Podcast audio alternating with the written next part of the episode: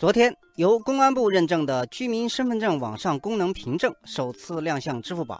这个网上凭证被俗称为电子身份证。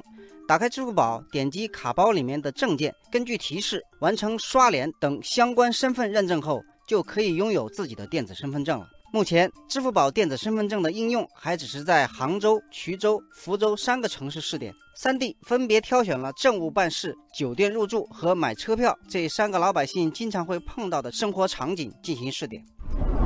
这条消息引发了网友们的热烈讨论。网友宁静如初问道：“这个电子身份证该怎么用呢？”网友王小新用电子身份证入住了杭州的一家智慧酒店，他告诉大家，在确认身份的时候，只需要打开电子身份证的二维码。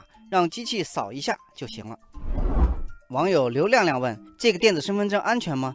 手机丢了怎么办？别人能用我的电子身份证吗？”网友向小葵说：“手机丢了，别人想要用你的身份证，得先通过手机密码、支付宝登录密码这两关，再通过指纹验证和刷脸验证打开电子身份证的二维码，总共需要闯过四道关口。所以电子身份证还是很安全的。”蚂蚁金服副总裁周亮说：“这次试点表明电子身份证具备可复制性。如果用户反馈良好，愿意和更多的合作伙伴一起服务更多城市的老百姓。”网友卓文博弈说：“赶紧全国普及吧，希望各个地区都可以跟上进度，这样以后出门就不用带身份证了。”网友平安果说：“电子身份证肯定是不能够完全替代实体身份证的，但是它容易保管、容易携带，有多重密码的保障，使用起来非常的安全。”能够大大降低证件丢失的概率和被人冒用的可能性。